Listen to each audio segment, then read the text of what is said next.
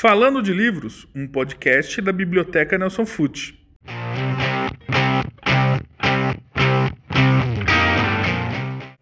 Olá, estamos começando mais um episódio do Falando de Livros, o podcast da Biblioteca Nelson Fute. O tema da nossa conversa é a arte de contar e narrar histórias. E para falar sobre o assunto, vamos receber a contadora de histórias, Sandra Guzman. Mas antes de apresentar nosso convidado, Vamos anunciar algumas novidades aqui do podcast, também alguns recadinhos. Para quem vinha acompanhando os episódios até aqui, sabem que as conduções das conversas eram feitas por mim e pela também bibliotecária Priscila. Agora aumentamos as vozes e, é claro, as ideias, porque nós iremos contar com a presença dos servidores Arthur e também do Everton na condição dos bate-papos. No episódio de hoje, então, eu terei a honra de receber a convidada com o meu amigo e colega de trabalho, Everton. Muito aí, obrigado. Everton? Ótimo estar tá participando né, dessa primeira primeira, acredito que de, de muitas, né? Com que certeza, ainda vou participar. É. Junto com essas novidades, né, minha e do Arthur que vamos estar participando, outra novidade é o canal da biblioteca no YouTube. Se você ainda não conhece, é só digitar Biblioteca Jundiaí no campo de busca do YouTube, que você vai encontrar lá o nosso canal, que vem com a programação dos vídeos que a gente produz aqui, como oficinas, contações de história, palestras e tudo que engloba a nossa programação. Falando em programação também, você pode estar acompanhando ela através do nosso Facebook, que é facebook.com barra Biblioteca Municipal Jundiaí. Lá também tem toda a nossa programação que é atualizada diariamente. Então, tem tudo isso que eu falei para vocês: oficinas, contações de histórias, palestras, dicas e sempre voltando né, para o hábito da leitura também. Isso aí, Everton. Muito importante a gente falar disso, porque a biblioteca teve que se re, é, reformular, né? Quem não teve, né, com tanta situação acontecendo ultimamente. É, e aí o nosso trabalho foi transformar aquilo que era presencial para o virtual.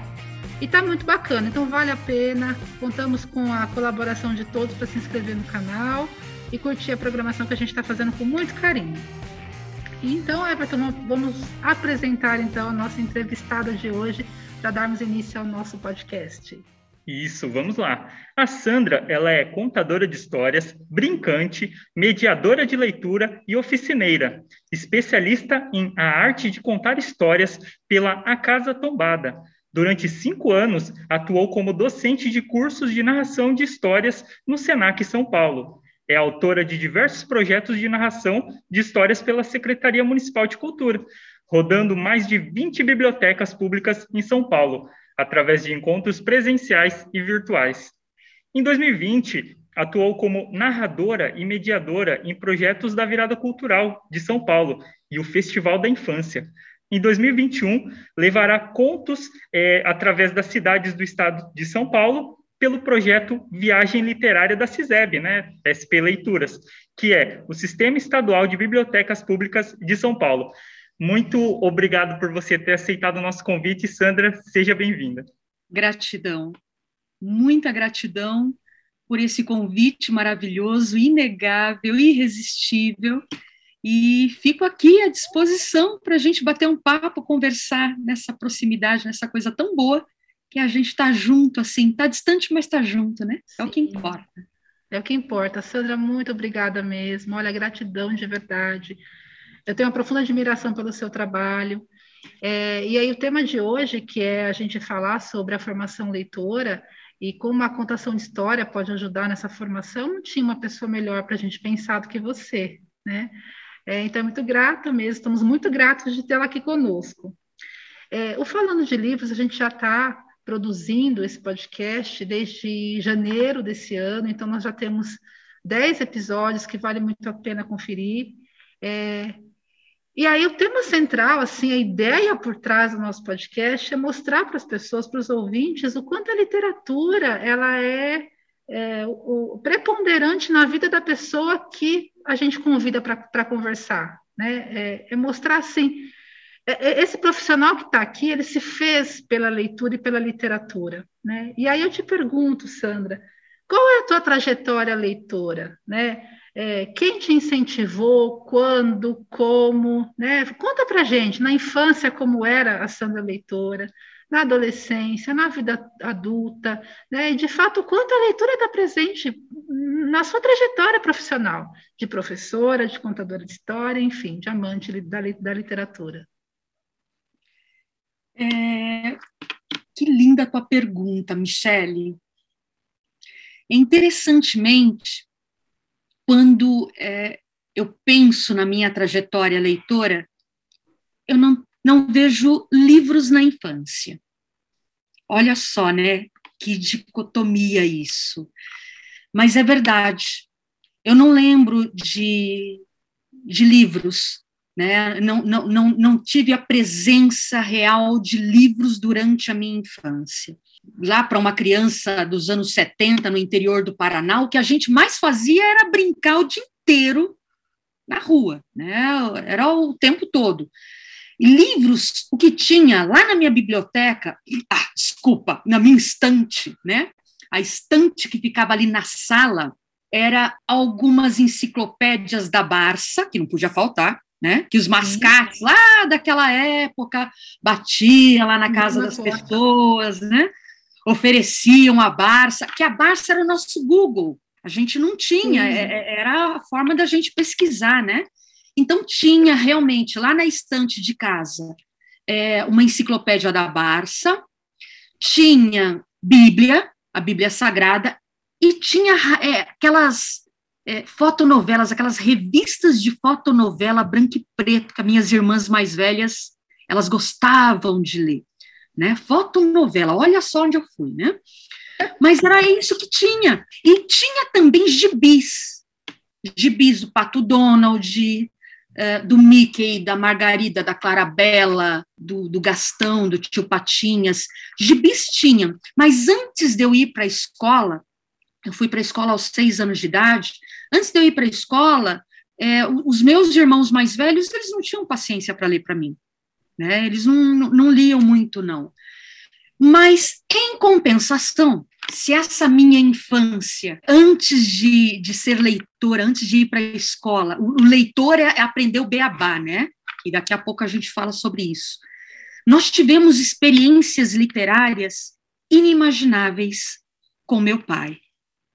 Meu pai é, é um caboclo mineiro, contador de causos, veio cedo lá de, de Minas Gerais, molecão ainda, se juntou com, com outros meninos, vieram atravessando todo o estado de Minas Gerais, beirar aqui ao estado de São Paulo, se empregando naquelas fazendas, né? E naquelas épocas eles se empregavam e iam vendo coisas, escutando coisas. Então meu pai viu muita assombração, meu pai viu o lobisomem, meu pai viu a mula sem cabeça, meu pai viu, ninguém contou para ele, ele viu. E então eu, eu penso que a minha infância, embora ela não tivesse o livro, né, não tivesse essa essa essa comunhão com o livro, né, o livro recurso, nós tivemos uma experiência literária sem sem precedentes para mim. A minha, a, a minha família não teve, porque foi esse pai que trouxe esse leite, nós mamamos é, é, esse leite literário, nós desfrutamos desse, de, dessa, desse mel literário, né?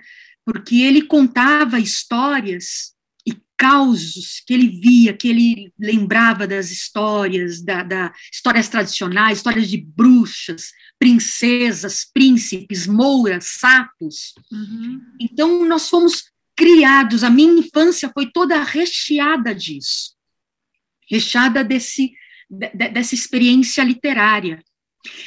E aí, o que é mais legal nessa trajetória, porque quando eu entrei é, na, na escola, a, a escola da década de 70 e pouco, lá 76, 77, década de 80, a literatura e a leitura, ela era só juntar sílabas para formar uma palavra, né? Então era Beabá, Be, Be, Be, Be, Bi, Bi, e aí vai formando, né, juntando tudo, formavam as palavras, mas eles não consideraram que dentro da experiência que eu tinha como escutadora de histórias, eu tinha um, uma, uma, uma mente extremamente fértil e criativa de todas as histórias que eu lia. Se os meus irmãos não queriam ler os gibis para mim, o que, que eu fazia? Eu lia sozinha, colocando toda a minha experiência de imaginética, né? De tudo que o meu pai contava, eu era recheada de histórias dentro de mim e de literatura dentro de mim. Então, os livros, para mim, eram sempre é, possibilidades de colocar a minha, a minha mente para funcionar. Então, dentro de, dessa, dessa área, e o que é mais interessante, o meu pai, embora ele fosse analfabeto, foi ele um mediador de leitura. É muito bacana, porque eu usava as histórias dele, colocava para agir na minha vida. Então, as histórias dele, que ele contava para mim, ressignificavam uma série de coisas. Década de 80, década de 90, provavelmente, porque o bullying está né, tá sendo discutido agora, ali era um absurdo de bullying. Né? E era tudo assim, tudo normal, tudo brincadeira, mas brincadeiras que machucavam. Uhum. Então, fora das histórias do meu pai, eu era conhecida como a menina mais feia, a menina burra. É, lá na, na escola, a professora colocava aquelas orelhinhas, ainda se colocava orelhinha de burro nas crianças colocava as crianças atrás da, da, porta, né, de castigo. Então, o que, que eu fazia com essas histórias do meu pai? Quando ele falava dessas princesas valentes, inteligentes, espertas, eu não era nada daquilo que o povo falava. Você entende, Michele? Eu não era nada daquilo. Eu ressignificava tudo pelas histórias do pelas meu pai. Histórias. Quando meu pai contava a história do sapo que lograva a onça, deixava a onça ali a ver navios, eu era mais esperta. Eu tinha experiências de construir carrinho de rolemã. Eu tinha experiências em transformar um pedaço de pau numa arma, de fazer bonecas com cabelo de milho. Então, essas experiências que naquela época na escola não se valorizavam, porque não era o que o aluno trazia, mas era o que eu passava para o aluno. Não interessa o que você viveu até agora. Aqui na escola, você vai aprender do jeito que eu quero. Então, as histórias do meu pai formaram em mim uma cidadã leitora, alguém que olhava o livro com os olhos da imaginação, alguém que juntava as, a, as palavras quando estava lendo lá a cartilha Caminho Suave e formava, porque a, a minha mente era completamente voltada, tudo era imaginação. A gente não tinha dinheiro para comprar boneca, para comprar carrinho, para comprar bola, então tudo era possibilidade de transformação. Hoje eu sou brincante, sabendo o valor que é construir um brinquedo. Porque hoje, ao contrário, nós temos aí uma indústria que oferece tudo pronto. E a imaginação da criança, né? E aí, conforme eu fui ingressando na escola, né? Vieram tantos, tantos outros livros, mas sempre com aquela obrigação, né? Não é um livro que você que você vai ler para a gente discutir o que que era.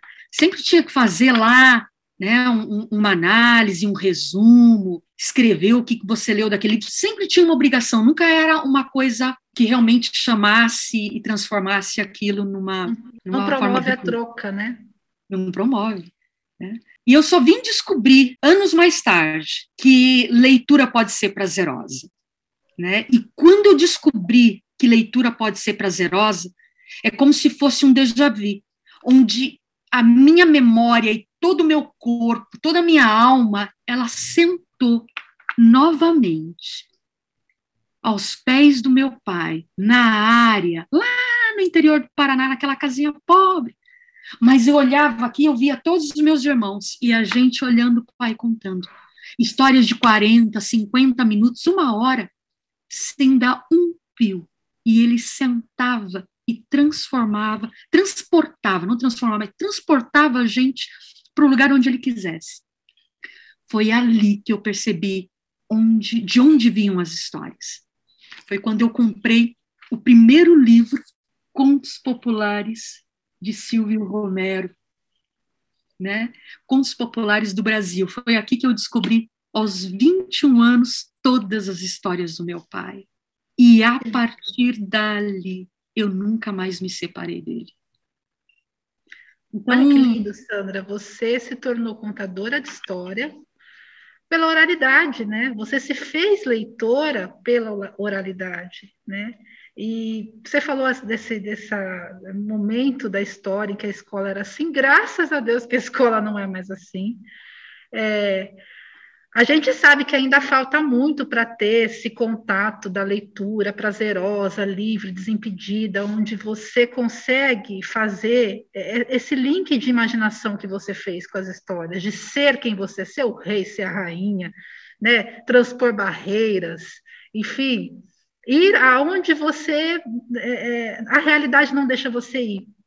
É, é, a gente sabe que falta muito ainda para esse processo literário acontecer nas escolas, mas eu acho que, um, que em breve acontecerá, né? Não sei se um breve tão breve, mas existe um caminho, há, há discussões para isso, né? É, e acho que interessante outro tema que você trouxe também, é essa questão de achar que só se forma leitor na escola, né? É, muitas famílias às vezes não, porque não tem condição de comprar o livro, né? O livro no Brasil não é, não é uma realidade barata para as pessoas, né? É, mas o quanto contar histórias, mesmo que de ouvi-las sem ter certeza se está contando certo, meu pai adora contar história, ele conta tudo torto, mas vai e conta, né? E minhas filhas amam, né? O quanto isso é importantíssimo para formar um leitor. Nossa, se o seu exemplo é maravilhoso, né? E aí você falando do seu pai, eu lembrei do meu, que o meu pai conta uma história do Joãozinho e Maria, que é Joãozinho e Mariquinha. Ele fala assim: e aí ele conta, e a história, de repente, ela sai de um lugar, aí já está numa porteira, daí já tem um príncipe, que já tem um, um, um, uma colina, que já tem, e vai, sabe? E a gente fica ali horas ouvindo, eu fico pensando de onde ele tira isso, né? E é muito gostoso. Talvez, eu nunca parei para pensar isso, mas talvez o meu gosto para leitura também venha um pouco do meu pai, né? Porque eu ouvi bastante essas histórias dele, né? Muito lindo, Sandra. É, então, você diria que você se fez contadora de história mesmo? É, quando você comprou o primeiro livro, você já era uma contadora, né? Porque você tem essa facilidade de construir é, é, é esse mundo imaginário, quando você passa, você faz a gente se sentir nesse mundo. Né? Quando você, eu me lembro de um, uma aula que você deu, é, que eu estava presente, e você fala assim: você pega a estrutura padrão do texto, conserva ela e depois você vai pôr carne. o que, é a carne? Você vai trazer essa beleza que vai deixar a pessoa imaginar, sentir o cheiro, o toque, né? E como é bonito conseguir fazer isso com as palavras. Né? Aí eu queria que você falasse um pouco dessa experiência de como contadora mesmo, né? É, de lugares que você já foi contar história, como que é essa tua preparação, né? Por que contar história como profissão na sua vida? Enfim, fique à vontade para falar, para nos encantar. Obrigada. É, antes de você, você trouxe uma questão é, é, muito, muito bacana, dizendo que é, eu sou uma contadora de histórias. Não só eu. A Sandra é uma contadora de histórias, a Michelle é uma contadora de histórias, o Arthur é uma contadora de histórias. Todos nós somos contadores de histórias. Todos, absolutamente todos. Porque 65% das coisas que a gente faz no dia a dia é contar histórias. Dizem as, as estatísticas. Primeiro, a gente adora contar histórias pessoais. Então, a gente vai contar, puxa vida, minha, fui ali na venda, cheguei lá na venda e tinha um cara lá na frente que fez não sei o quê, aí pronto, você já está contando uma experiência. Ah, hoje no trabalho, meu Deus do céu, meu chefe hoje estava, e aí você começa a contar, pronto, você está contando. Você está contando histórias pessoais. E também 65% é composto de histórias dos outros, que é a chamada fofoca. a gente conta história dos outros, gente. Delícia, né? Bom demais. Não é maravilhoso isso? A gente conta, então, a gente, a gente naturalmente, o ser humano é um ser humano que brinca, o Ludus, e é um ser humano que se comunica, que conta histórias. Então, descobrir a tua veia do narrar, ela faz parte de, de descobrir a si mesmo, descobrir a própria palavra. Muitas vezes, em oficinas que a gente leva todos os cantos, principalmente no estado de São Paulo, é preciso primeiro que a gente brinque. Eu não sei se você lembra, Michele, mas as, a, as oficinas que a gente oferece, que eu ofereci aí, inclusive no, no, no SAP, na semana de atualização pedagógica, a primeira coisa é brincar, porque muitas vezes a palavra está presa no teu corpo, e é preciso que essa palavra né, venha. Então, quando, quando o adulto redescobre o brincar que é pertinente à criança, que é o lugar da criança, que muitas vezes o adulto não respeita esse lugar, né, desvaloriza o brincar, você, você descobre a, a própria palavra. Né? Então, eu fui descobrir a minha palavra como contadora primeiro quando é, parece que é, é, houve um hiato, houve um parou um tempo na minha vida. Meu pai faleceu, eu tinha 10 anos de idade. E naquela época é, se, se velava o corpo em casa. Então, era o pai, você entende? Uhum. Era o pai, não era meu pai, era o pai para mim. Era o pai que estava lá deitado e eu nunca tinha visto morto na vida. Então, é, de repente, eu fui chegando perto dele, ele estava quentinho. Enquanto ele estava quentinho, tudo bem. Depois eu dormi. Na hora que eu acordei, que estava um monte de gente dentro de casa, aquela, aquela zoeira de gente. E aí eu fui tocar no meu pai e ele estava frio, ele estava gelado. Foi a percepção que eu tive que o pai foi embora. E talvez nesse momento eu tenha cortado, pronto. Ali, com 10 anos de idade, eu dei uma travada.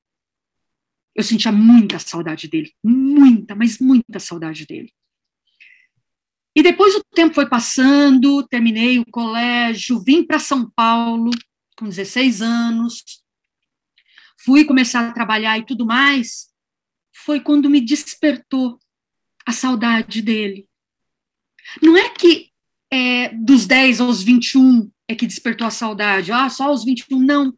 É que parece que ficou mais forte, eu não, eu não, eu não sei precisar.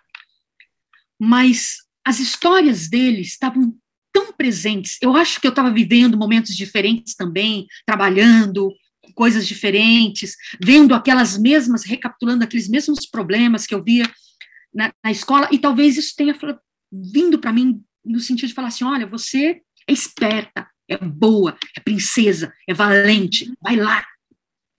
E aí veio isso e eu fui atrás. Procurei a primeira história que eu procurei, Amor à Torta, que o pai contava demais para gente. E foi onde eu descobri o livro. Contos Populares do Brasil, de Silvio Romero. E quando eu abri, eu vi um monte de histórias, o bicho manjaléu, a princesa roubadeira, o sargento verde, que não, não tinha nome, o pai não dava nome para as histórias, né? Mas lendo eu fui descobrindo. E aí passou o tempo, me formei na área de, de marketing e tal. É, trabalhei durante muitos anos numa escola de marketing, até que bastou e eu resolvi eu tive sempre um negócio comigo. É, conhecimento e carinho e afeto, quando você não oferece, ele, ele estraga, né? Apodrece um pouco dentro de você. E eu sentia que eu precisava compartilhar tudo que eu sabia. E eu já, também já tinha feito letras, né? Português e espanhol. Eu me matriculei no Senac lá, me cadastrei no Senac como professora, fui dar aula de marketing, cheguei lá para dar aula de marketing é, entrei numa turma que todo mundo conhecia a área, então dei aula tranquilamente. Foi quando me disseram, Sandra, eu estou precisando que você dê aula para uma garotada de 14 a 24 anos. Você pode dar aula de marketing? Eu cheguei, posso. Na hora que eu cheguei lá, fui dar aula de marketing empolada no meu saber, o que, que aconteceu? A molecada logo sacou o celular e ficaram tudo assim. Que saco. Empolada no saber, segmentação de mercado. Né? Vai querer saber de segmentação de mercado. Eles querem saber da vida deles. Então, depois de uma aula horror, que eu estava dando assim, eu tinha seis meses para dar aula para eles, eu estava assim, na terceira aula, eu estava acabada, arrasada. Eu sentei no fundo de uma, de uma sala de aula e perguntei: Sandra, você seria sua professora? E aí eu quase morri, porque eu falei: eu não. Eu seria uma professora muito chata. Porque eu estava fazendo com eles exatamente o que fizeram comigo lá atrás. O professor ensinava o que queria, não que o aluno gostaria de, de, de, de, de trabalhar, de estudar, de discutir. Não a realidade que ele traz quando ele traz dentro de. E foi aonde eu falei, pô, relembrei do meu pai, relembrei das histórias, eu falei assim, ok, eu vou dar aula para esses meninos contando histórias. E aí fui fazer formação na área de, da arte de contar histórias, né? E aí começamos a trabalhar, né? Como que eu vou trabalhar marketing, comunicação na área de marketing? Trabalhar essa comunicação a partir de mim, né? O que, que eu tenho a falar? E aí foi muito bacana porque é, a, as histórias elas têm um poder imenso de fazer com que as pessoas se tenham um pertencimento naquele espaço. É como se todo mundo, se o que eu falasse realmente é, é, a mesma coisa que você tem a dizer, ou é parecido, ou o seu histórico de vida, porque as histórias têm isso. Elas são histórias que trazem o que é a essência do ser humano. Foi maravilhoso aquele ano. É, tinha uma menina negra, é, bem gordinha, que ela nunca se desgrudava do celular. Eu tinha feito a formação na área de contar histórias e um dia eu cheguei e contei Menina Bonita do Laço de Fita. E quando eu contei a história da menina bonita do laço de fita, que é um, um coelhinho que se apaixona por uma menina negra, da cor da noite, terminei de contar, a classe inteira olhou para aquela menina e falou assim: menina bonita do laço de fita. Aquilo teve um poder naquela menina. Depois eu vim conversar mais tarde com os pais, que eles me disseram: Sandra, você não sabe a transformação que essa história trouxe para essa menina. Menina bonita do laço de fita. Porque ela olhou pela primeira vez e se viu tão bela, tão bonita quanto. Então, por que contar histórias? Porque a gente faz parte, as histórias fazem parte de nós e nós fazemos parte da vida de outros seres humanos. E as histórias são caminhos para que a gente possa aproximar ser humano de ser humano. Teve uma ocasião em que eu fui contar histórias num abrigo de crianças, né? De crianças e adolescentes. É, e eu trabalhava pelo Senac ainda. E quando eu cheguei ali, dei bom dia, criançada. E um dos meninos olhou para minha cara e falou assim: bom dia por quê? Vai tomar lá naquele lugar. E aí eu olhei para aquele menino, né? Fiquei meio assim, mas aquilo para gente, é, como contador e como pessoa, como educadora, vai te dando experiência. E aí eu sentei para contar histórias e aquele menino dando volta o tempo todo no lugar, né? É, ele estava extremamente agitado e eu sabia o nome dele. Né? Então, já tinha a relação do nome das crianças. E quando geralmente eu vou contar histórias em abrigos, o que eu faço é não levar recurso nenhum. Porque isso, crianças, principalmente crianças em situação de risco, são extremamente carentes. Então, elas precisam do teu contato físico. Elas querem sentar, um colo, ela pega o teu braço, ela quer ficar junto de você. Eu sentei ali e comecei a contar a história.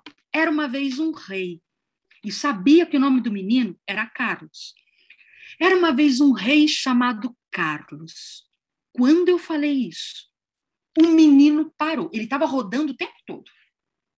Ele parou na hora, porque o nome da gente é a coisa mais, é o som mais importante que tem no mundo. Porque se eu falar, Michele, ainda que não seja você, você vai olhar. E aquele menino parou. E aí eu fui contando que era um rei muito bondoso, que ele tinha três filhos. E aí, as crianças que estavam ali, eu fui nomeando o nome dos príncipes, o nome das princesas, e fui colocando todo mundo. Esse menino rodou, rodou, rodou. De repente ele sentou. E eu fiquei sabendo, depois da história, e já logo termino a história, mas eu fui fazer uma anamnese. Quem era esse menino? Esse menino nasceu filho de pais toxicômanos. Esse menino é, foi criado pela avó, a avó, né, que, que, que retirou, é, ele foi retirado dos pais e a avó, como família extensiva, pegou esse menino para criar. Só que não teve um dia nessa vida que a avó não espancou esse moleque. Um dia, graças a Deus, veio alguma coisa na cabeça dela, que ela resolveu pegar esse menino e levar lá para os pais. Onde é que os pais estavam? Na Cracolândia. Os pais, feito um zumbi, o menino passou uma semana no meio da Cracolândia. Aquele era o primeiro dia do menino ali. Então, que direito eu tinha de dar um bom dia? Que, que eu imaginava que era um bom dia? E aquele menino, como já estava acostumado com a lida sozinho e se defender, o que, que ele fez? Ele gostou tanto da história que ele deitou ali na minha frente. Ele não permitia que eu colocasse a mão nele. E aí ele pegou a camiseta, ele colocou assim os braços dentro da camiseta, como se dorme geralmente, ao relento, né?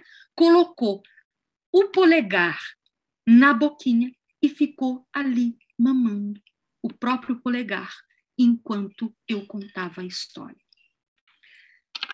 Ali, no meio da história, quando desce um outro menino, um adolescente, também agitado, procurando alguma coisa, revirando as coisas, não sei o quê. E aí eu percebi aquele adolescente, as crianças falaram, ah, é o, sei lá, Ismael, estou colocando um nome. E aí eu enfiei o nome do Ismael de novo na história. Tinha lá uma pessoa e eu coloquei Ismael. Ismael parou na hora de procurar. Continuou procurando um pouquinho, mas daqui a pouco ele sentou e ficou ali. Escutou a história.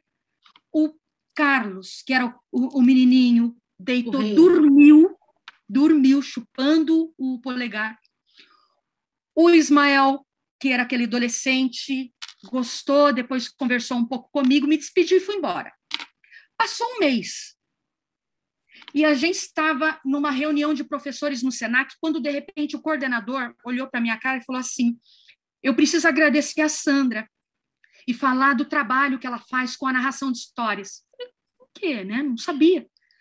Você lembra daquele menino, Ismael, que chegou aquele dia que você estava contando histórias, não sei o que? Você lembro.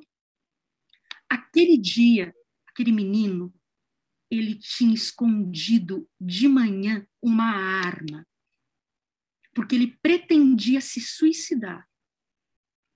Ele tinha escondido uma arma por ali, ele não lembrava, porque ele estava bem chapado, ele não lembrava. Foi quando ele escutou o nome dele, que você chamou o nome dele na história, alguma coisa assim, e ele começou a prestar atenção. E a história terminou de maneira tão bonita, e depois ele conversou com você, e a gente ficou batendo um papo, que ele se esqueceu completamente. E depois ele contou para a coordenadora da, daquele abrigo que tinha acontecido. Então, muitas vezes você não precisa nem nomear. Por que, é que eu preciso contar histórias? Sinta. Quantas vezes eu recebo professoras que falam assim: ah, eu quero contar história. Aí eu pergunto, por que, que você quer contar história? E às vezes ela não sabe expressar, mas ela tem um monte de causa para contar. Então ela sabe por que, que ela precisa contar histórias. Então deixa a história te inundar. Ela vai fazer o trabalho dela. A história sai de você, você é só intérprete, Michelle. A história entra, sai de você, deixa ela fazer o trabalho dela no outro. O outro vai saber para que, que as histórias o que, que aquela história faz dentro da, do, do peito dele, da mente dele. É só isso. Nossa, Sandra, até a gente se emociona, né? Você vê o poder da palavra, né?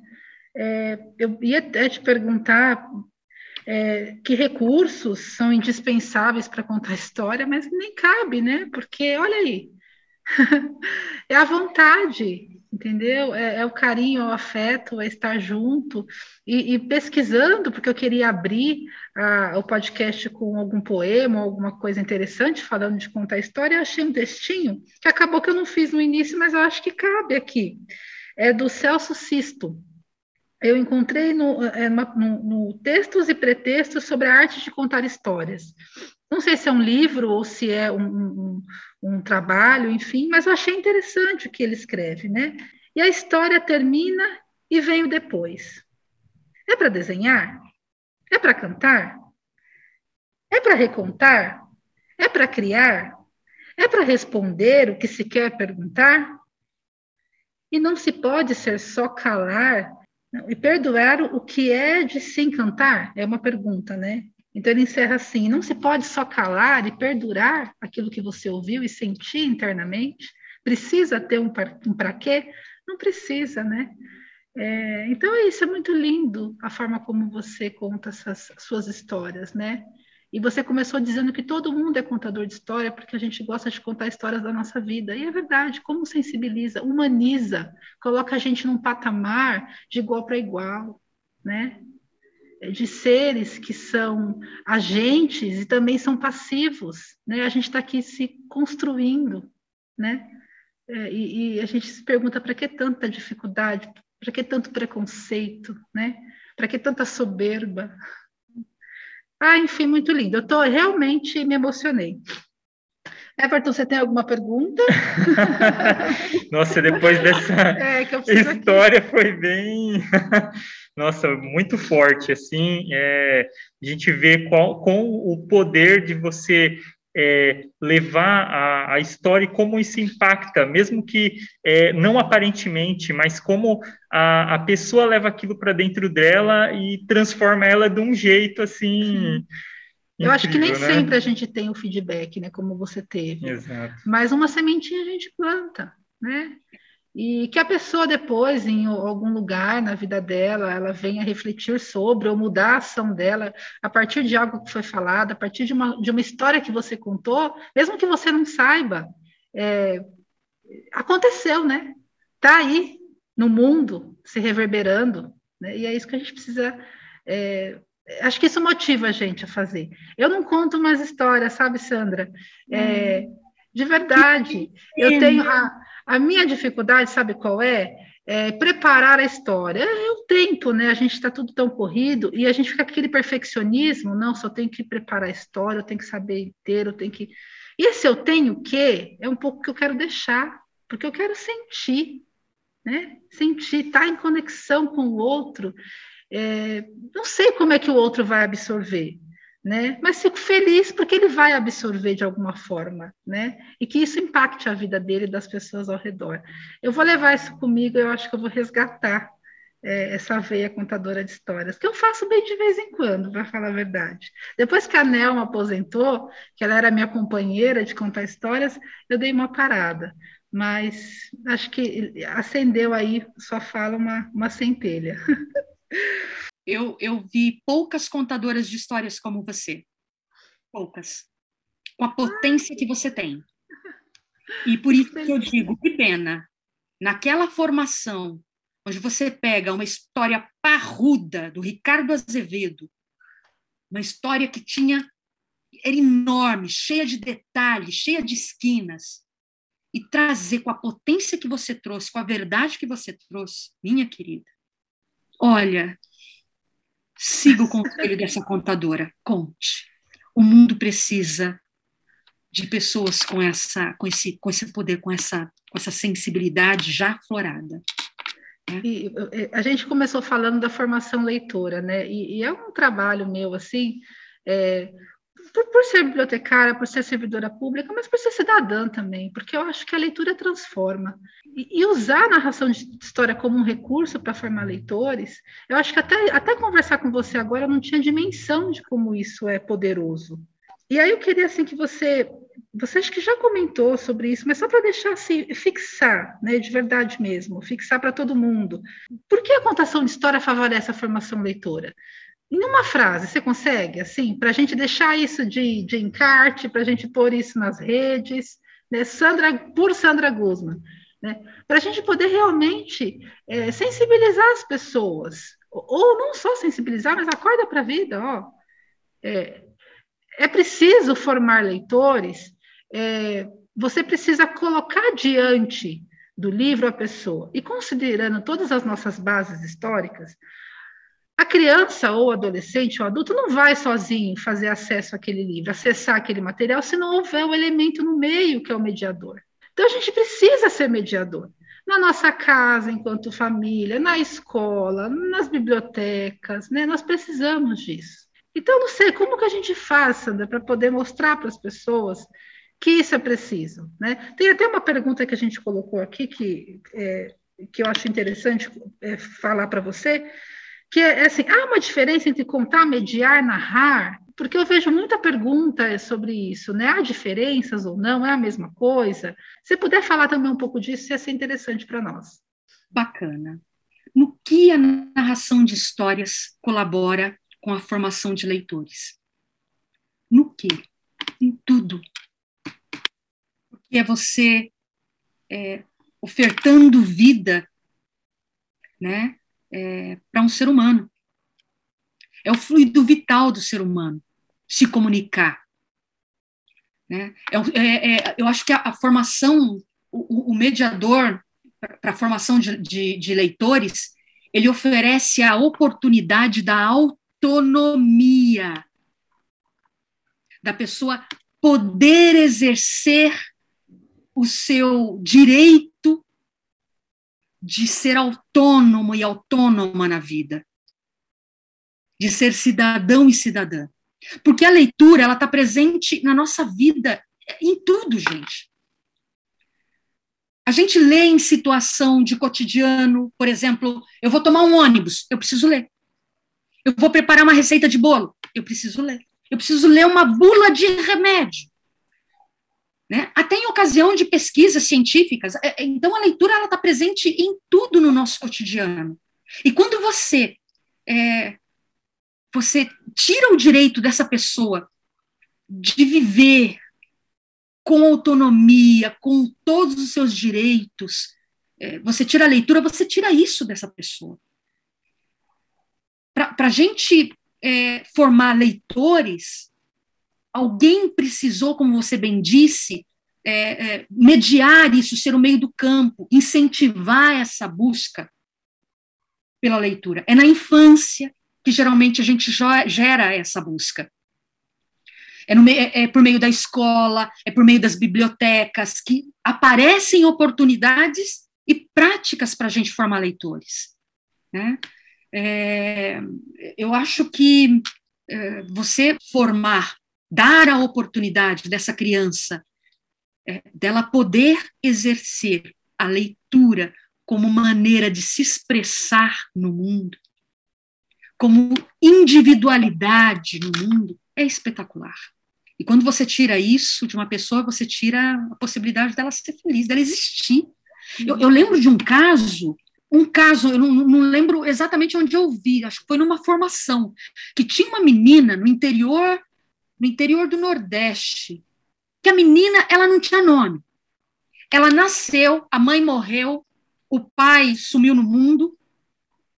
Sabe como essa criança era chamada? Menina. A menina. O no... Ela não tinha nome. Nome? Menina. Então, é você tirar essa possibilidade de, de, ser um, um, ser integral. E a menina, é, ela fazia de tudo, ela não faz tudo. É, era como se fosse, é, sei lá, um, um cabrito, um boi, um, no meio daquilo tudo, porque ela era serventia, ela não tinha uma referência de afeto. Então, quando a gente fala disso, é, é, de, de ofertar a leitura, a formação, você forma leitores críticos, que podem e que devem fazer escolhas, que têm a sua opinião. Hoje você vê um, um movimento maravilhoso de pessoas que dão opinião. Gente, eu olho a minha filha com 17 anos. Com 15 anos eu brincava na rua. Eu não sabia de nada da vida. A minha filha discute pau a pau comigo qualquer tema.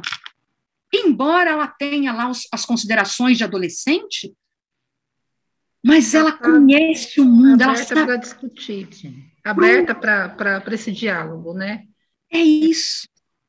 É Mas também a gente vê, a gente vê também assim um pouco do oposto disso, né, Sandra? Quando a gente vê pessoas discutindo sem ter conhecimento Sim, de causa para falar, né? A gente Exato. vê é, com as redes sociais isso aflorou bastante, né? É, a gente nem espera a pessoa é, explicar exatamente, ou nem vai a fundo para ver veracidades né, das coisas e já está ali cascando o bico, né? As duas faces da moeda. Exatamente, há duas faces da, da moeda. Às vezes é, dão um repertório demais para uma pessoa que não sabe o que está falando porque não tem a experiência da vida. Eu concordo com vocês. Mas as gerações elas elas mudaram, né? Da minha geração para essa mudou bastante. E, e essas pessoas elas estão elas têm palavras para trocar de maneira completamente, sabe, inconcebida, de forma, né, a forma como eles utilizam é agressivo. Mas, mas eu acho que é um processo, Sandra. É um processo. É um processo. Acho que a gente caminha para é, uma mudança, sabe, de postura. Né? É, Concordo. Eu acho que, que nenhuma mudança ela ocorre assim em mar calmo, né? usando assim as analogias que a gente costuma utilizar nas, na contação mesmo, né? É, a gente tem que passar pelo mar revolto, né? sentir, é, como você falou, né? Eu chego toda feliz para contar a história e recebo uma coisa que é um choque, é um embate, e aí isso me traz para a realidade, porque senão a gente fica muito, né? No, no, passeando no, no, parque, achando que tudo é maravilhoso, e tem contextos reais acontecendo que a gente precisa voltar os olhos, né? é, e precisa encarar de frente. Exatamente. Então, eu acredito que é um processo, e talvez aí com minhas netas, netos, a gente enxergue né, uma, uma sociedade diferente, capaz de ouvir mais, mais sensível, leitora, enfim, consciente dos seus direitos né, de cidadão, sendo um, um, um, um ser humano, um eu completo, né? Enfim, Sandra, tem duas perguntinhas que o Everton vai fazer. Isso, vamos lá. Sandra, em, é, em consideração o curso né, de especialização em contação de história da Casa Tombada, como que funciona a estrutura do curso para quem quer estar tá fazendo? Então, eu fiz o curso em 2013, 2013, 2014, acho que foi a quinta turma da Casa Tombada. E o, o, coordenador era o Juliano Terno, ainda é, tanto ele quanto a Ângela Castelo Branco, é, que é um casal, e que eles hoje é, é, têm na, na, Casa Tombada, aquele espaço que, que se montou, uma casa de cultura realmente, uma casa de discussão, uma casa de intervenção. Então, é uma casa extremamente antenada com tudo que está acontecendo no mundo né? E que utiliza efetivamente, pensa de maneira crítica é, o narrar histórias em contexto urbano, o narrar histórias considerando é, o, a, a, voz africana, a voz indígena, a voz afro-brasileira. É, então, é, é, é, é, espetacular esse trabalho que eles fazem, né? É, é um curso que realmente foi ali que eu comecei a pensar sobre a narração de histórias. Porque quando a gente dá uma oficina, você dá uma oficina rapidamente, onde você vai trabalhar muito mais as práticas, né? A sensibilização sobre a arte de contar histórias, Everton, mas a prática. Lá não. Lá você aprende a pensar a narração de histórias. Você aprende é, efetivamente a, a, pesquisar, a compreender o que, que essas histórias, qual é o papel dela nas sociedades, é, a, a, pensar a sua atuação como contador ou como, como contador de histórias dentro desse contexto urbano. Existe até um livro que foi organizado pela Casa Tombada, chama-se Narraticidade. E foi a, a editora é a própria Casa Tombada. Foi maravilhoso, porque ele discute exatamente tudo. A criança como papel de narradora de histórias, né? Porque geralmente a criança está no papel de ouvinte. ouvinte. Isso, de ouvinte. É, é, ela está completamente. É o avô, é a avó, é o adulto. É. quem narra, né? E, e aí é, é, é, se desconstrói essa, essa ideia, né, para tentar entender o que, que essa criança traz. É, tem, tem vários causos sobre isso, inclusive no Boca do Céu, de 2018, a Regina Machado mandou.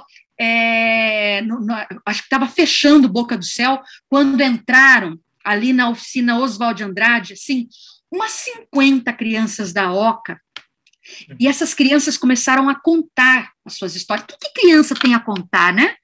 O que, que criança tem a dizer? Pois é, essas crianças contaram coisas espetaculares que fazem parte da vida delas. Né? Então, é, é, é, um pouco você desconstruir essa, essa voz calada, né? que uma Conceição Evaristo, essa, essa negra que trouxe, que arrebentou né? o, o olhar é, da gente com essa desconstrução é, de, de, do, do, politicamente, né? Tá tudo certo, ninguém tem preconceito. Isso, isso está escondido, né, nas entrelinhas. É, é maravilhoso. Então, o que a gente discute ali, embora faz bastante tempo que eu tenha me formado, mas isso foi um divisor de águas na minha carreira. Eu entrei contadora de histórias como todo mundo.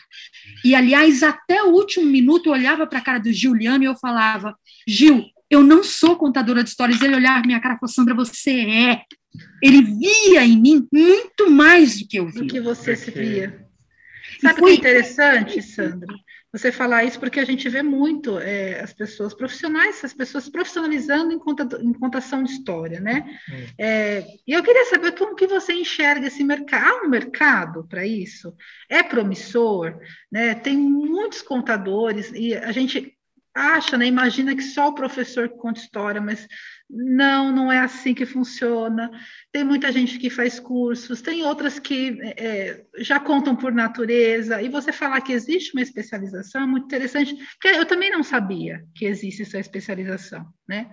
Então, eu vou deixar também é, no, na descrição do podcast, a gente vai pedir para subir o, o, contato da Casa Tombada também, o site, para quem quiser é interessante ir atrás, né? É sempre bom a gente se profissionalizar, a gente é, buscar conceitos para amparar a nossa prática, né? E aí eu queria que você falasse para a gente finalizar o, um, um, pouco desse mercado. Como você sente o mercado para o contador de história? É, então, o mercado ele é muito acompanhado, principalmente por essas instituições que trazem esse pensar a palavra artística, né? A narração artística. É, por exemplo, a Casa Tombada ela tem vários é, cursos de pós-graduação onde vai falar sobre o livro para a infância. Isso eu estou louca para fazer esse livro do esse, essa pós-graduação do livro da infância no processo de criação, no processo de, é, de mediação né, de circulação desse livro. Tem vários, eu não me lembro exatamente o que, que tem na Casa Tombada, mas tem várias, várias áreas, né, sobre história da cultura afro, indígena, né, a voz e a vez da, das crianças também, né, então tem esse olhar.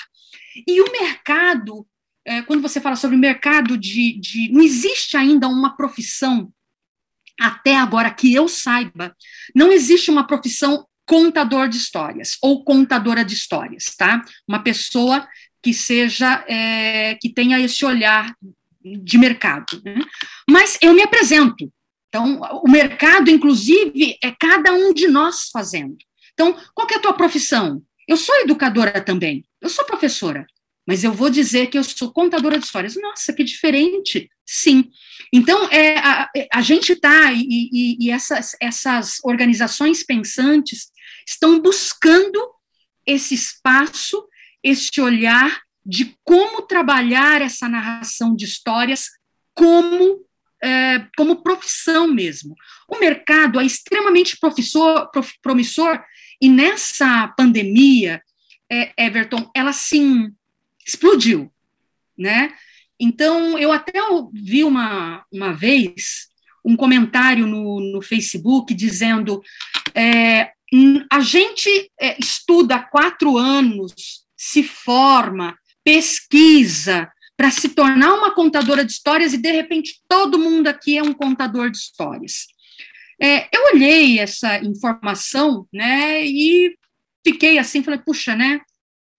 cada um tem o seu tem, tem, tem espaço. Cada um tem seu espaço. Existe, todo mundo é contador de histórias, como eu já, já falei para vocês. Mas a arte de narrar histórias vai exigir de você um estudo, um conhecimento, um aprofundamento, uma pesquisa.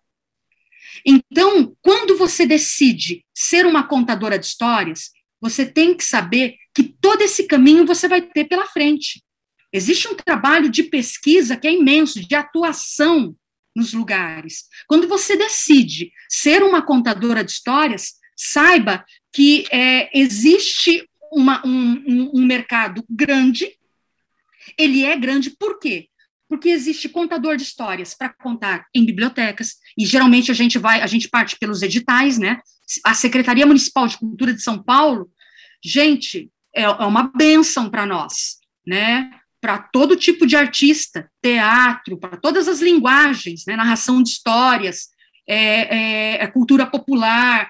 Então, tem uma gama muito grande é, para esse público. Então, você é convidado, sim, para contar histórias por editais, pelas, participando de editais, em bibliotecas, é, você pode participar em livrarias, muitas livrarias que agora, infelizmente, estão morrendo, e a presença, né, é, o presencial, que fazia uma parte muito forte da, da vida da gente, deu uma parada nessa, nesse caso, mas as livrarias também pedem. Você pode contar histórias para empresas. Eu fui convidada recentemente a contar uma história é, para uma para abrir um congresso de mulheres empreendedoras.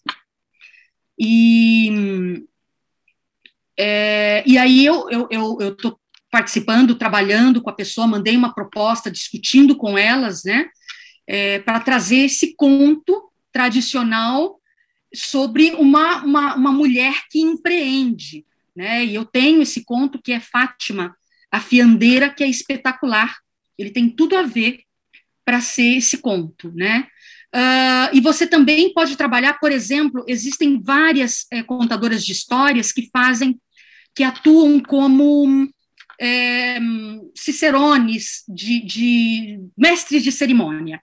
Né? Então, elas é, atuam como mestre de cerimônia fazendo casamentos, e ali você conta a história, como contadora de histórias, ela vai fazendo uma pesquisa do casal, e na hora ela narra a história é, do casal. Eu também já fiz, por exemplo, é, um, um, conto numa história de, de um. Eu entrevistei os pais de uma menina que ia fazer 15 anos, e aí nós, é, eu construí a história dessa menina. Então, em vez de colocar lá as fotos dela bebê, né, dela aprendendo a andar, aí o que, que ela faz? Eu entrei nessa hora e trouxe a história da menina desde que ela nasceu, né? Então, tem mercado amplo Sim. e faz parte da gente tentar diversificar da melhor maneira possível. Acho né? que é a criatividade que a gente estava falando no começo, né? Tem que ser criativo e mostrar o teu trabalho da melhor forma possível. Não tenha dúvida. Sandra Guzman, muito obrigada por sua presença. Foi um bate-papo muito especial, emotivo, encantador e cheio de inspiração. As histórias modificam a gente e a sua história de vida deixa uma mensagem positiva para todos nós. Eu espero realmente que quem ouça o podcast também possa se encantar com a sua e com tantas outras histórias. Gratidão. É com muito carinho que eu agradeço ao convite, Michele, Everton, de estar aqui nesse podcast maravilhoso falando de livros da Biblioteca Professor Nelson Foote e espero de verdade que seja é, o primeiro de outros encontros, viu? Gratidão, muito obrigada a você também que nos, que nos ouviu, aos seguidores desse podcast maravilhoso. Muito obrigada. Um grande beijo a todos. Obrigado, Sandra, por ter aceitado o nosso convite para estar participando desse podcast. Foi muito legal estar tendo essa conversa com você. Então esse foi mais um Falando de Livros. Esperamos que vocês tenham gostado. Não deixe de compartilhar nas suas redes sociais e vamos juntos cultivar o hábito da leitura, porque ler é a chave para o universo de possibilidades. Vamos ficar agora com uma história narrada pela própria Sandra e nós vemos no próximo episódio. Até mais.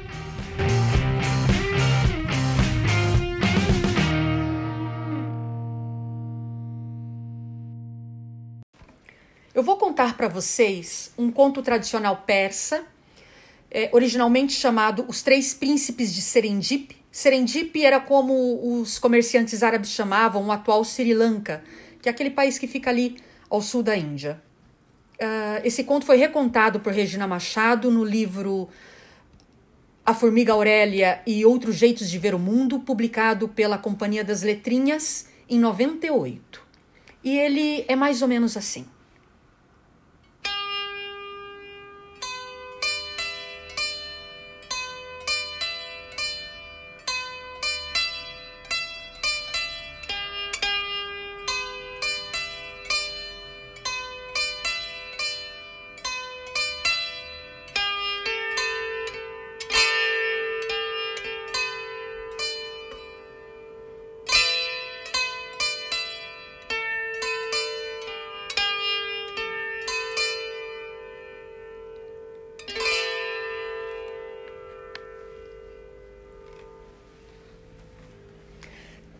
Homens caminhavam por uma estrada muito poeirenta. Tinha ladeando a essa estrada alguns capins, mas eles estavam ali conversando, batendo papo e caminhando por aquela estrada. Quando de repente um velhote, muito agitado, para os três e pergunta: Vocês viram o meu camelo? O primeiro homem olhou para o velhote e disse: O seu camelo é cego de um olho? É. O segundo homem perguntou: O seu camelo não tem um dente na frente? Pois justamente. O terceiro homem disse: O seu camelo manca de uma perna? Pois vocês descreveram meu camelo. Cadê meu camelo? Os três olharam para o homem e disseram: A gente não viu o seu camelo. Como não viram meu camelo? Olha, não vimos, mas podemos te dar uma dica de onde poderá encontrar. Siga nessa estrada aqui toda a vida que você vai encontrar o seu camelo. O velhote agradeceu e seguiu aquela estrada. Caminhou, caminhou, caminhou. Caminhou, caminhou, caminhou. Aquele sol quente, a moleira dele já estava explodindo de quente e ele começou a ficar nervoso. Ele falou: Pois sabe de uma coisa, eu vou parar e vou voltar, porque eu quero saber onde é que aqueles três viram meu camelo. E voltou. Voltou, voltou. Já estava o pó da rabiola cansado, final do dia, quando encontrou os três sentados embaixo de uma tamareira. Pegava ali uma tâmara muito doce, muito saborosa, e os três ali batendo papo, conversando. O velhote, nervoso que estava, chegou e disse: Olha, eu caminhei por tudo isso aqui e não vi meu camelo, não. Eu quero saber se vocês podem me dar mais pista onde eu posso achar o meu camelo. O primeiro homem olhou para o velhote e disse: O seu camelo carregava duas cargas? Uma de mel e outra de grão de milho? É, é isso mesmo. O segundo homem coçou a barba e disse: Seu camelo carregava uma mulher no lombo. Pois é, é Sara! É Sara! O terceiro homem, olhando para o velhote, disse: E Sara está grávida? Pois está! Está grávida do meu primeiro varão! Onde vocês viram meu camelo? Eu preciso encontrar a Sara e o meu camelo. A gente não viu o seu camelo, não. Mas como que não viram? Não é possível! Os três balançaram a cabeça, o velhote teve que se conformar e foi embora. Mas conforme o velhote estava andando naquela estrada indo para casa, ele começou a refletir, a pensar: mas como é que aqueles três sabiam tanto do meu camelo sem nunca ter visto bicho? Hum, essa história tá mal contada e eu vou entregar nas mãos da justiça. O velhote então saiu da estrada, se, se, se dirigiu a, a cidade e procurou o juiz. Chegou ali no juiz, contou tudo, tudo, tudo. O juiz escutou, escutou e falou: Olha, o senhor tem razão. Temos aí soltos três indivíduos perigosíssimos. O senhor descanse, vá para sua casa que nós vamos atrás dos três. E assim, o velhote satisfeito rumou para casa. Mas chegando em casa, adivinhem quem é que ele encontrou? Pois justamente Sara. Sara estava lá fazendo jantar, um cordeiro cheiroso, aquilo estava uma delícia. Mas o velhote estava tão nervoso, tão bravo, que nem quis saber do cheiro de cordeiro. Olhou para a mulher e exigiu que ela lhe dissesse onde é que ela havia estado toda aquela tarde. A mulher olhou e disse: Pois eu peguei o camelo, subi e fui até o soco, ao mercado, fazer compras. Mas no meio do caminho encontrei encontrei com Matsara. Desci ali do camelo, ficamos batendo papo, proseando. Aí, quando eu vi, já tinha passado muito tempo e não dava para ir para o mercado. Então, eu tomei um atalho e voltei para casa, porque senão não ia dar tempo de preparar o jantar. O velhote colocou a mão na cabeça, ficou brabo. Mas acontece que ele era um homem muito justo. Ele não achava certo que aqueles três ficassem presos. Então ele voltou para a cidade e contou toda a verdade ao juiz. E o juiz acatou a sua, a sua confissão e dispensou o velhote. Mas antes de soltar aqueles três elementos, o juiz começou a pensar: como é que aqueles três sabiam tanto do bicho sem nunca terem visto aquele camelo. E você?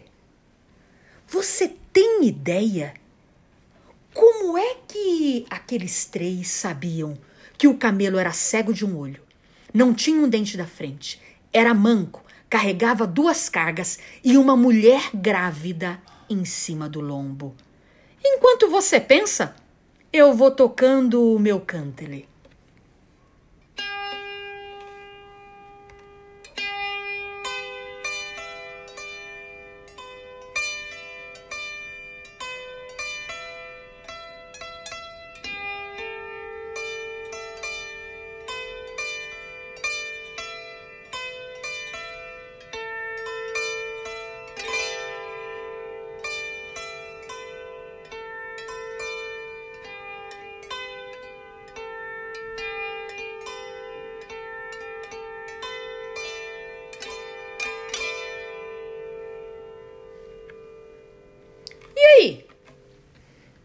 Já adivinhou?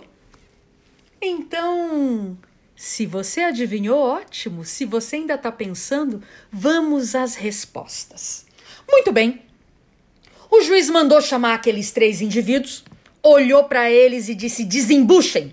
Como é que vocês sabiam que o camelo era cego de um olho? O primeiro homem olhou e disse: Pois, muito fácil. O, aquela, aquela estrada era ladeada por capins dos dois lados. Mas o camelo só comia capim de um lado, então eu logo deduzi que ele era cego de um olho. E como vocês sabiam que ele não tinha um dente na frente? O segundo homem olhou e disse: Muito fácil, porque aquele capim que o camelo arrancava, ele mordiscava, mas ficava uma parte ainda inteira. Então, por mais que ele puxasse o capim, ainda ficava uma parte do capim inteira. Deduzimos que ele não tinha um dente da frente. Muito bem pensado. Agora, como é que vocês sabiam que ele mancava de uma perna? Pois as marcas estavam muito nítidas das patas do camelo na estrada. E uma delas, a marca estava mais fraca. Então, eu deduzi que ele mancava de uma perna. Sagaz, muito sagaz vocês três. Agora vai complicar. Quero saber como é que vocês sabiam que ele carregava duas cargas, uma de mel e outra de grãos de milho. Primeiro homem se apresentou e disse: Pois observando o caminho, eu vi que havia mel que estava derramado na estrada e muitas abelhas ali tentando é, ficar ali naquele mel. Do outro lado Havia grãos de milho e uma fileira de formigas que pegavam aqueles grãos para levar para o seu formigueiro. Então, eu deduzi que as duas cargas eram de mel e grão de milho. Muito bem. Mas agora vocês serão presos. Não tem como escapar. Prestem atenção, como é que vocês sabiam que tinha uma mulher em cima do camelo? O segundo homem disse: Eu reparei que em determinado momento da estrada o camelo parou, não havia mais passos à frente. Mas onde ele parou haviam fios, fios de cabelos compridos. Ora, estamos na Pérsia. Homens não usam cabelos compridos, então só poderia ser uma mulher. E como sabiam que ela estava grávida? O terceiro homem olhou e disse: Aonde aquele camelo havia parado, tinha uma grande pedra muito cheia de poeira da estrada, mas notamos que haviam marcas de palmas de mão. Então deduzimos se era uma mulher, ela precisou se apoiar para sentar e precisou se apoiar para levantar. levantar. Por isso deduzi que era uma mulher grávida. O juiz ficou doido e ficou pensando naqueles três e falou muito bem. E teve que liberá-los, não teve outro jeito. Naquela mesma noite, o juiz ainda estava pensando naquele caso quando começou a se perguntar. Ele nunca tinha prestado atenção no próprio camelo. Levantou-se, abriu a estrebaria e começou a investigar. E não é que ele notou que o camelo estava ficando meio cego mesmo? Que um dente dele estava bem mole, até mesmo uma das patas estava um pouco ma, um pouco machucada. Ele não se apoiava naquela pata e ele começou a pensar: puxa, mas que maravilha! Eu nunca tinha reparado que o meu camelo era manco, estava ficando cego e estava ficando sem dente.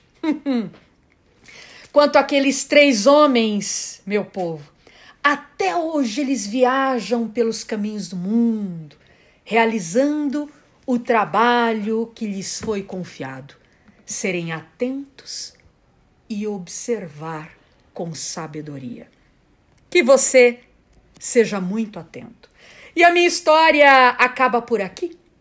Ela irá agora de cozinha em cozinha e nos trará um grande tacho de tâmaras. Eu e você comeremos as tâmaras. Gratidão.